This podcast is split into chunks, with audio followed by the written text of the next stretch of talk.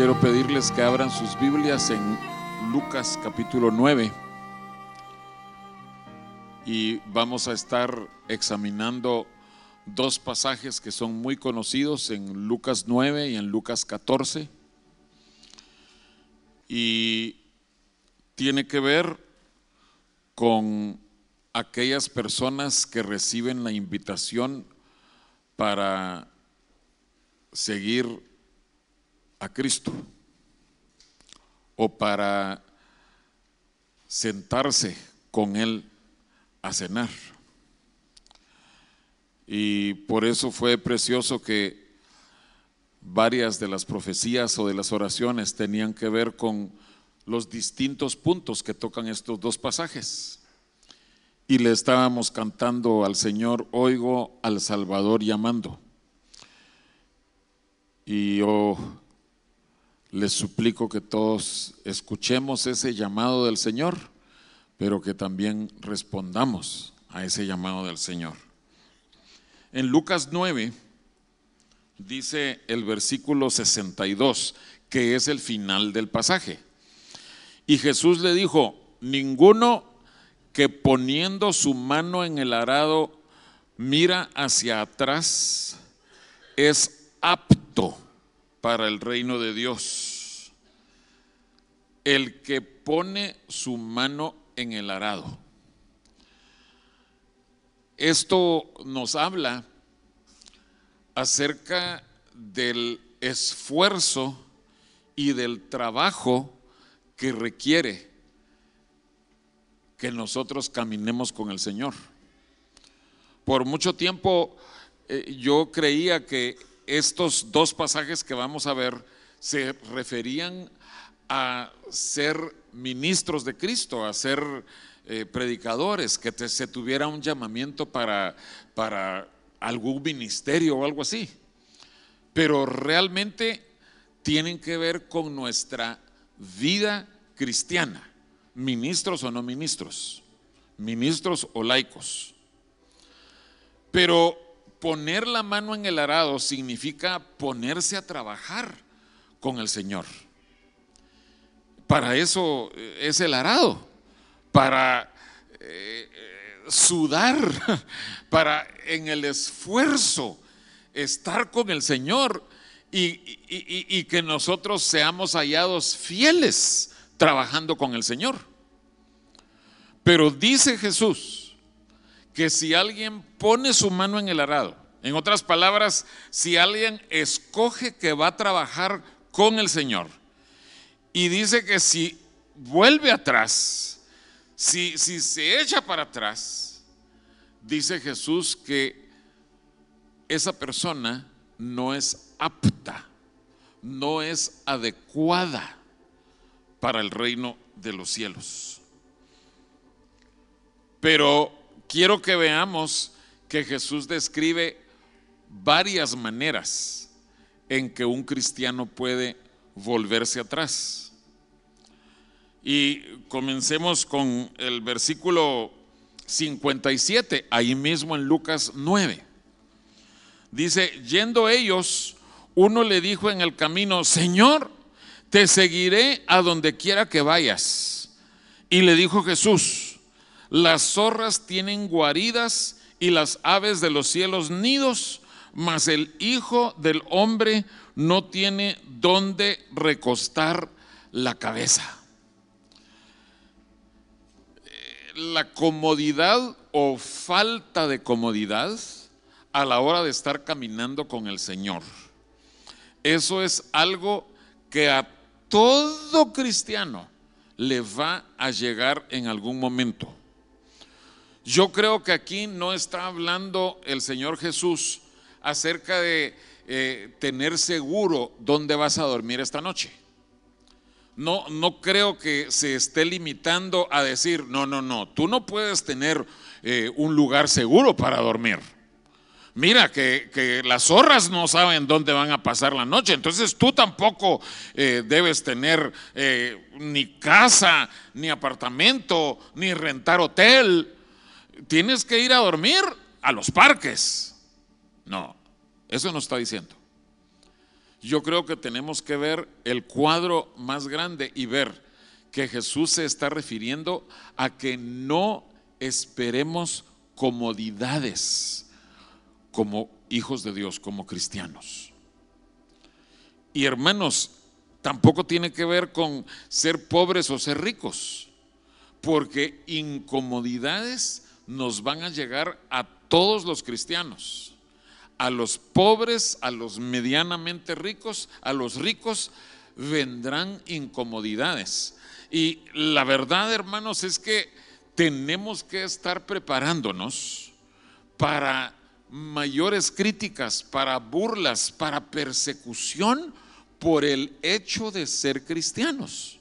Y por eso es que les digo, no se trata de, de la comodidad de tener cama, se trata de que nosotros le digamos, Señor, lo que tú escojas para mí, yo te voy a seguir. Eh, no dice aquí cuál fue la reacción de ese siervo. No dice que él se haya vuelto atrás muy triste porque Jesús no le ofrecía comodidad. Tampoco dice que él haya dicho, ay no Señor, no te preocupes, yo no estaba esperando comodidades, te voy a seguir. Pero a nosotros Jesús nos deja claro, no esperes un lecho de pétalos de rosa, porque el camino de la cruz, porque la experiencia del desierto no es una experiencia fácil ni placentera. Sigue diciendo el versículo 59. Aquí sí dice que Jesús le dice, sígueme. Y dijo a otro, sígueme. Él le dijo, Señor, déjame que primero vaya y entierre a mi padre. Creo que tenemos que ver que en cada una de estas excusas que estamos viendo, cada una de ellas trata con distintas áreas de nuestra vida. Y cada una de ellas tiene una razón de ser. Cada una de ellas examinada de manera independiente es algo bueno, es algo admirable. Jesús dijo que honrar a padre y a madre era el primer mandamiento con promesa. Ustedes saben cuál era esa promesa en, en, Éxodo y en Deuteronomio, para que tengas larga vida y que todo te salga bien. Entonces, los cristianos tenemos que creer firmemente en honrar a nuestros padres. Y ojo, honrar a nuestros padres aunque no sean cristianos. Y vamos a equilibrar eso también. Pero se tocó en el seminario de la semana pasada el hecho de que la Biblia dice a los hijitos, hijitos, obedeced en el Señor a vuestros padres.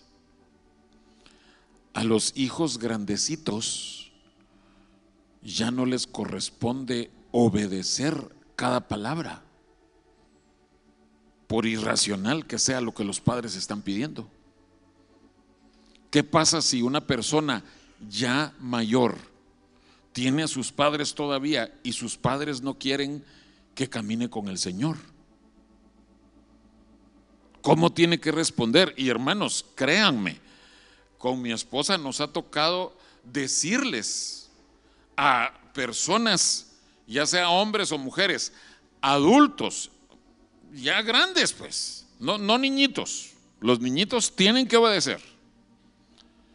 Pero a personas decirles, hermano, hermana, usted no tiene que obedecer esa instrucción o esa orden de su papá o de su mamá. Usted tiene todo el derecho de decirle, a mi Dios no le agrada eso. O yo voy a ir a la iglesia porque a mi Dios me agrada y yo le obedezco a mi Dios antes que lo que mi padre impío me quiera decir. Entonces viene este, este discípulo y le dice, Señor, déjame que primero entierre a mi padre. Si esa honra a tus padres va a interponerse entre tu relación con Dios y tú, tienes que escoger a Dios primero. Amén. En el primer caso que, veíamos que no hay comodidades, solo les quería mencionar el caso de Juan Marcos, que fue un jovencito, eh, por decirlo así, un aprendiz de Pablo y Bernabé. Y en algún momento eh, eh, salió con ellos en el primer viaje y en algún momento de su viaje como que él se desilusionó. La Biblia no especifica si, si, era demasiado trabajo, si había que madrugar mucho, si había que caminar mucho, no, no, no dice por qué, pero él se volvió atrás. Pero gracias a Dios que vemos que él fue restaurado, a pesar de que había considerado antes muy incómodo el servicio del Señor.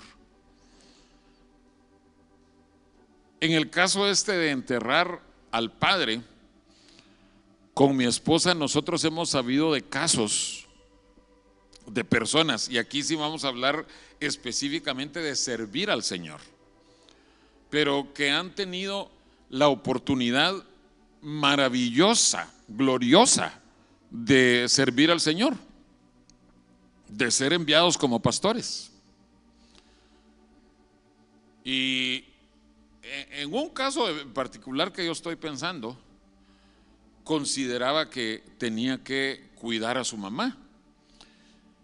Entonces, la pregunta se convierte en, eh, mire hermano, ¿y cuánto tiempo cree usted que su mamá va a estar enferma? Quiere decir que, que si su mamá llega a vivir 20 años más, 30 años más, usted nunca va a pensar en servir al Señor.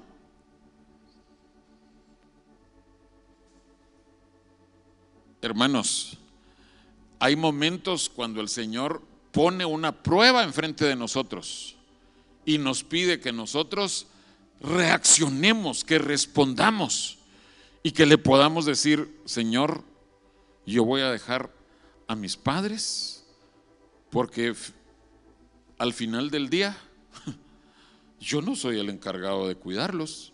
Dios es el encargado de cuidarlos. Y si Dios me dice que yo tengo que dejarlos para ir a servirlo, Él se encargará de cuidar a mis padres.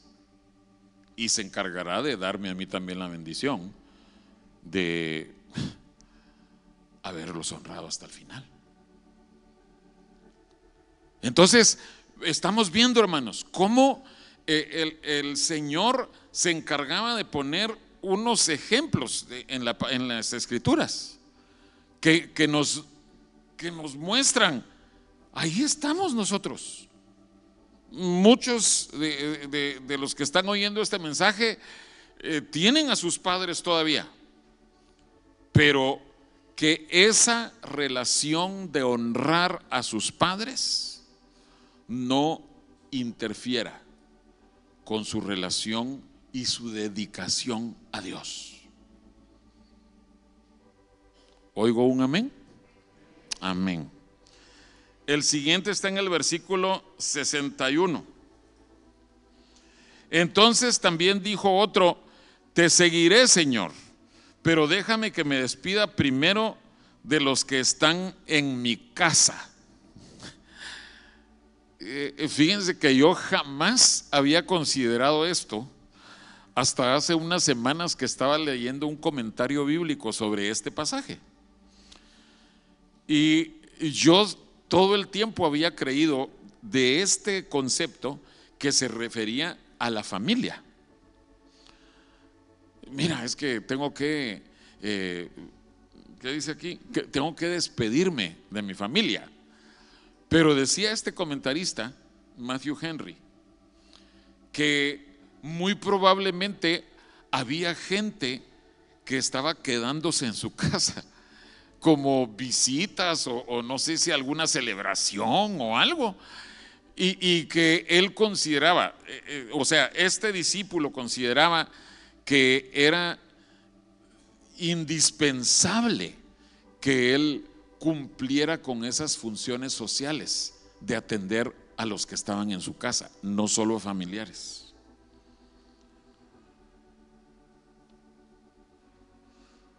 Ay, ay. Más adelante vamos a ver a Eliseo. Pero Eliseo, y si quieren pueden anotar ahí eh, el capítulo, es primero de Reyes 19. Y ahí dice que cuando Elías lo llamó,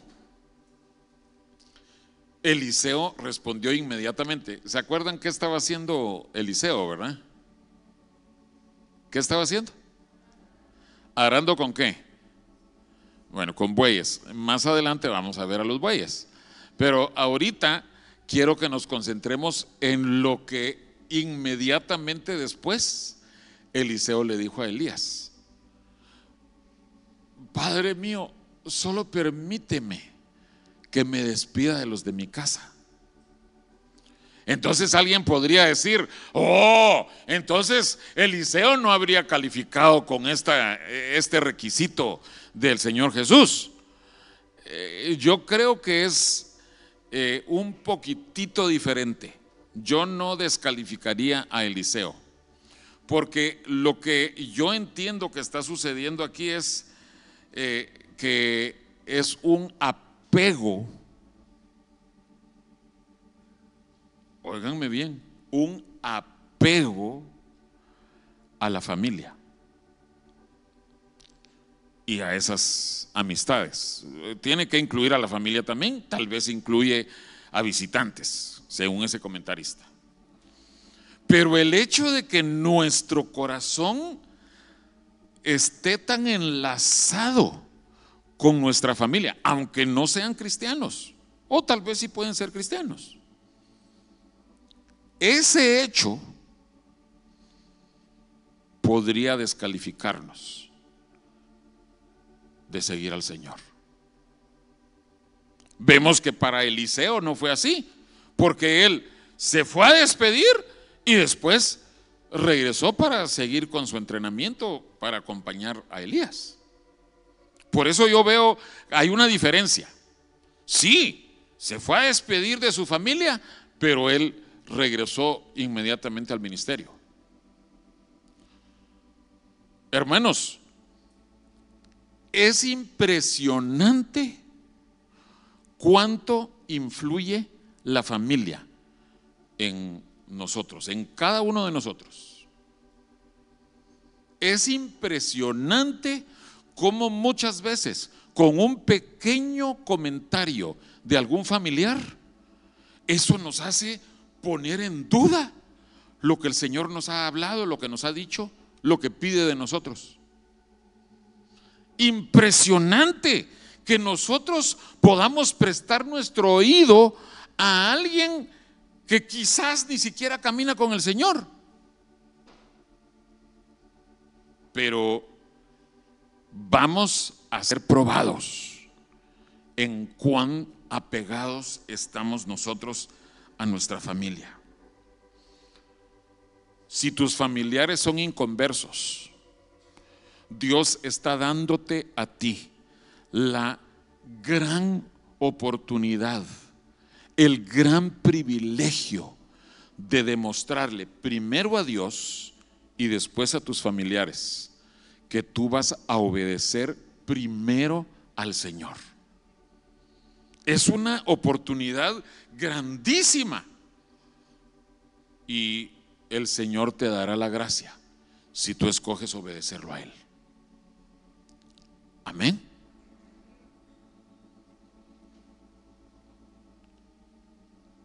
Lucas 14. Unas páginas más adelante.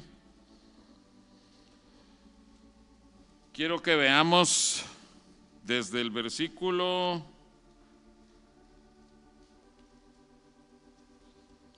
16 al 20. Estamos ahí, Lucas 14, 16 al 20. Entonces Jesús le dijo, un hombre hizo una gran cena y convidó a muchos. Esto de una cena está hablando de tener una relación de comunión con el Señor. No es necesariamente la última cena, eh, eh, la cena de las bodas del Cordero, sino está hablando acerca de estrechar nuestra relación, nuestra comunión con Dios. Y a la hora de la cena envió a su siervo a decir a los convidados, venid, que ya todo está preparado. Y miren lo que, lo que dice categóricamente el versículo 18. Y todos a una comenzaron a excusarse. El primero dijo, he comprado una hacienda y necesito ir a verla. Te ruego que me excuses. He comprado una hacienda. Esto nos habla acerca de posesiones que pueden detener nuestra relación con el Señor.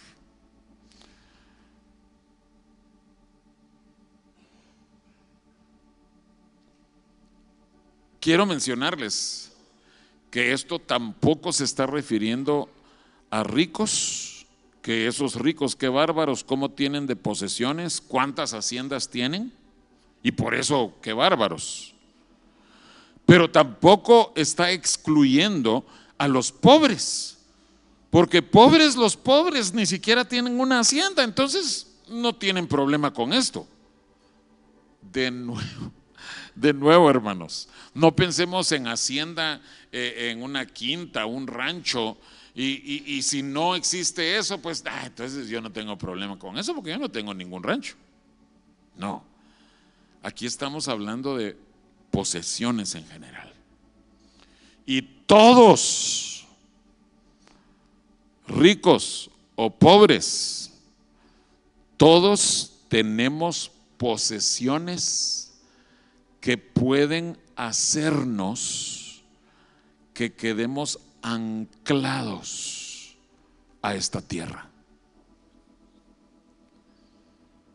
Fíjense, eh, les menciono de una vez a alguien que no quedó anclado a su tierra. Dice que cuando Dios llamó a Abraham, y Abraham calificaba también en, eso de, de sus padres, porque el papá de, Abraham, Abraham, eh, era Tare y murió, y eso no detuvo a Abraham.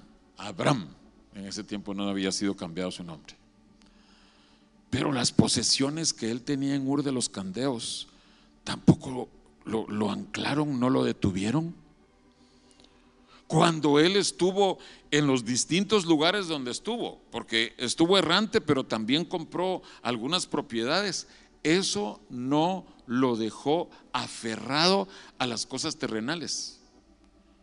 Dice Hebreos capítulo 11 que él, él caminaba, pero se consideraba peregrino y extranjero aquí en la tierra. a pesar de que tenía propiedades. Pero esas propiedades no hicieron que su corazón estuviera enamorado de sus propiedades. Este discípulo que vemos aquí en Lucas 14 dice, ah, es que acabo de comprar una hacienda. Y como les decía, hermanos, cada una de estas cosas examinada independientemente son cosas buenas. Hermano, hermana, si tú compras una hacienda, si tú compras una casa, si tú compras un carro, por favor, asegúrate de, examinarlo, examinarla. Asegúrate de que eh, buscas que todo esté en orden, que todo funcione bien. Y, y entonces tú dices, ah, no, sí, entonces sí vale la pena comprarla. Eso, e, eso no, no va en contra de lo que Jesús está diciendo aquí. Pero si esas haciendas, si esas casas, si esos carros, si ese pantalón, si ese bolígrafo caro que tú tienes, bueno, este no es caro. Se mira caro, pero no es caro. Si esto va a detener tu búsqueda o tu comunión con el Señor, entonces eso no, hermano tenemos que cuidar nuestro corazón. Versículo 19.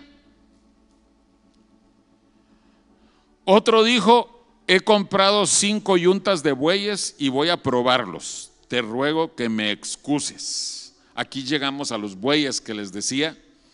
Eliseo nos muestra que definitivamente los bueyes no lo detuvieron. Pero ¿de qué nos habla los bueyes? Los bueyes nos habla acerca de trabajo, nos habla acerca de esfuerzo. Los bueyes también nos hablan acerca de prosperidad. Y vemos que cuando Elías llamó a Eliseo, Eliseo tenía 12 yuntas de bueyes que eran de su padre. Pero vemos que Eliseo estaba trabajando. Él estaba feliz trabajando. Pero llegó el llamado de Dios a través del hombre de Dios. Y Eliseo se volteó y solo le dijo adiós a su familia y obedeció. Hermanos, otra vez Visto independientemente, el trabajo es una bendición.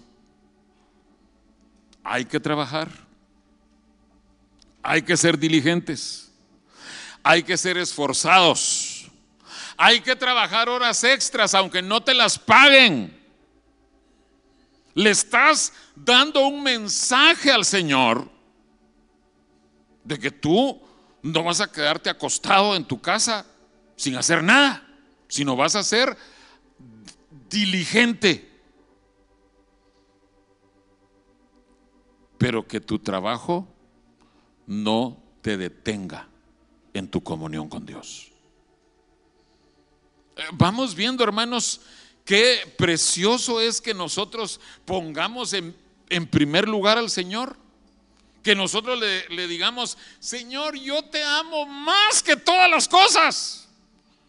Y que el Señor nos pregunte, hijito, hijita, ¿me amas más que tu trabajo? Sí, Señor. Hijito, hijita, ¿me amas más que, que eh, la hacienda que acabas de, de conseguir? Sí, Señor. Apliquen eso para los tres del capítulo 9. Aquí los tengo apuntados, pero ¿Y qué va a pasar? ¿Están listos para esta pregunta?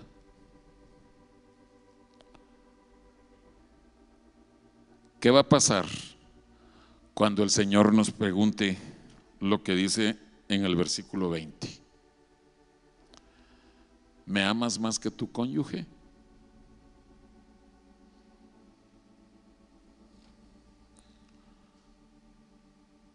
Le dice este, no puedo ir porque acabo de casarme. Imagínense, los, los que ya están casados, los que ya están casados solo tienen que recordarse, los solteros solo tienen que imaginarse. La felicidad, la dicha, pero así, ay, aquí hay unos que se van a casar pronto, ya están desposados. Es una felicidad casi incomparable. Solamente palidece a la relación con Dios.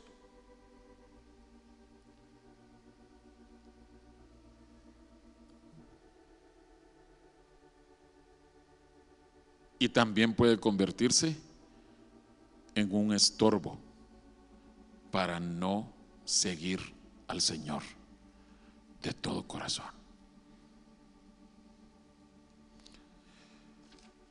Hermanos, siempre que hablemos de la relación matrimonial, siempre que hablemos del matrimonio y la familia, les vamos a decir a las parejas, ustedes busquen el amor perfecto, ustedes busquen la rendición total, ustedes busquen el poner su vida por su pareja, ustedes persigan todo eso, la negación a ellos mismos.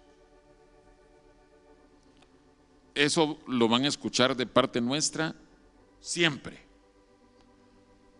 Pero, y es un pero muy grande,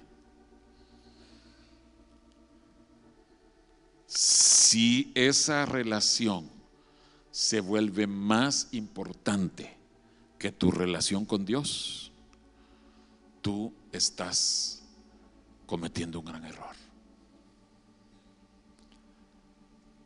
Y aquí quiero unirlo con lo que veíamos en el capítulo 9 de la relación con la familia. Ustedes han escuchado de parte nuestra de parte de nuestros maestros y de nuestros pastores cuál es el orden de prioridades correcto en una vida. Primericísimo, primericísimo, Dios. Segundo, tu cónyuge. Tercero, tus hijos. Cuarto, la iglesia. Quinto, tu trabajo. En ese orden de prioridades. Pero si cualquiera de estos cuatro, segundo, tercero, cuarto y quinto, si cualquiera de estos está por encima de tu relación y de tu amor por Dios, vas a tener problemas. Esas cuatro prioridades, las dos, tres, cuatro y cinco, tienen que ser menos importantes que tu relación con Dios.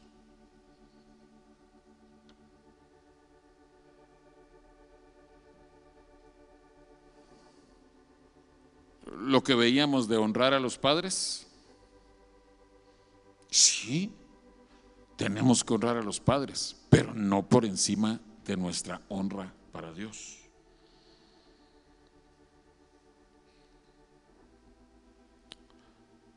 ¿Se acuerdan ustedes de Nabal? ¿Se acuerdan quién era Nabal? Primero de Samuel 25. Era un hombre impío, malo, la Biblia describe que su nombre era eso, alguien necio, alguien tonto. Y llegó el punto en donde su esposa, ¿se acuerdan cómo se llamaba su esposa? Abigail. Llegó el punto donde Abigail tuvo que escoger si iba a obedecer, si iba a seguir lo que su esposo decía o si iba a obedecer lo que ella sabía que Dios quería de ella. Gracias a Dios que escogió amar primero a Dios, humillarse primero ante Dios, porque con eso ella le salvó la vida a Naval y a toda la casa, porque David los iba a matar a todos.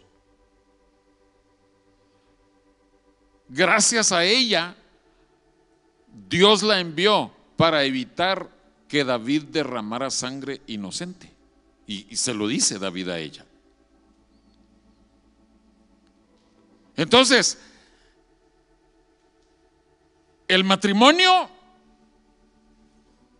bellísimo, hermanos, bellísimo. Es la gloria aquí en la tierra pero no es más valioso que tu relación con Dios.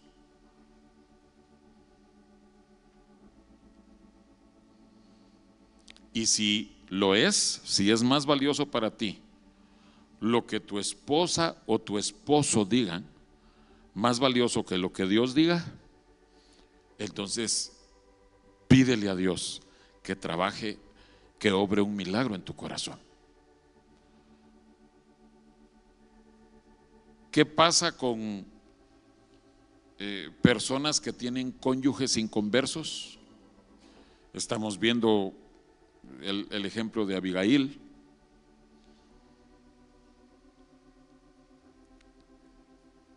Creo que hay cosas que tenemos que dejar claras. Hay que obedecer a Dios antes que cualquier otra cosa. Creo que les he mencionado el caso de Ananías y Zafira, porque Dios escogió que se les juzgara por separado. Ananías, él fue confrontado primero, el Espíritu Santo reveló que estaban mintiendo y ¡pum! cayó cortado por el Señor. Pero Ananías era una persona. Zafira, la esposa, era otra persona. Perdonen que parezca que estoy diciendo una perogrullada, pero el Señor no iba a juzgar, va, los dos se van. No, no, no. Dios le dio la oportunidad a Zafira. Y Pedro le preguntó, vendieron la propiedad así y así.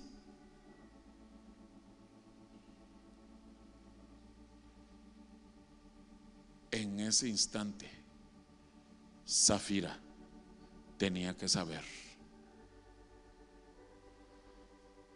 tragar en seco. Y escogió ponerse con su marido.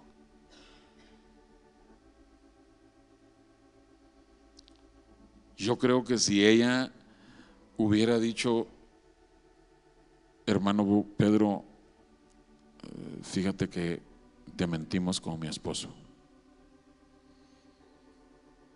Habría habido alguna disciplina. Nos habría dejado alguna enseñanza registrada en las escrituras de cómo se trata con un mentiroso. Pero creo que ella habría vivido. Disciplinada, pero no habría sido cortada.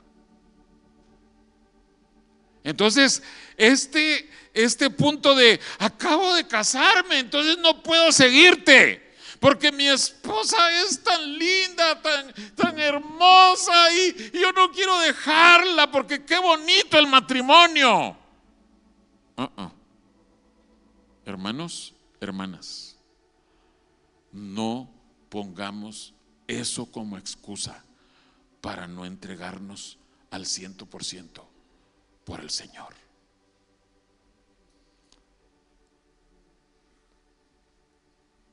Tratos con la familia, con las posesiones, con el trabajo y con cualquier posible crítica incómoda que nos haga.